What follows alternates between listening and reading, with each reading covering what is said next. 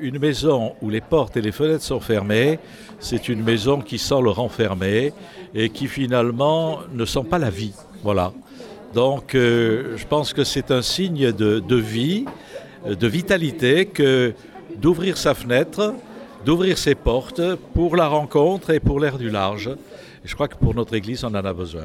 C'était important aujourd'hui, euh, et c'est la première fois, vous le soulignez, d'adresser ces vœux d'ouverture à toutes les personnes qui sont au service de cette maison diocésaine ou de l'archevêché Oui, tout à fait. D'abord, j'étais très heureux que, que ce soit des personnes de l'archevêché, de la maison Saint-Louis-Beaulieu, du centre Nazareth, nous puissions finalement nous retrouver ensemble pour ce, ce, ce bon moment qui ouvre l'année. Voilà.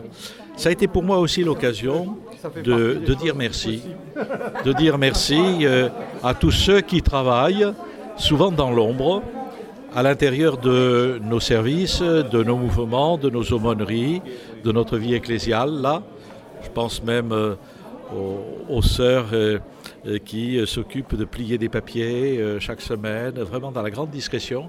C'est l'occasion de se dire merci. On n'a pas toujours l'occasion dans l'Église de se dire merci, un peu comme si on était habitué à l'engagement des uns et des autres, mais euh, savoir le reconnaître à certains moments et entrer ensemble dans l'action de grâce, je crois que c'est une belle chose. Et vous les invitez à vivre aussi ce synode oui, tout à fait. Hein. Je crois que le synode, c'est aussi une grande ouverture des fenêtres et des portes, euh, pas simplement sur les courants d'air, mais sur, euh, sur l'esprit. Est-ce que l'esprit euh, vient nous dire, nous inspire hein, Et finalement, nous, ce à quoi il nous appelle.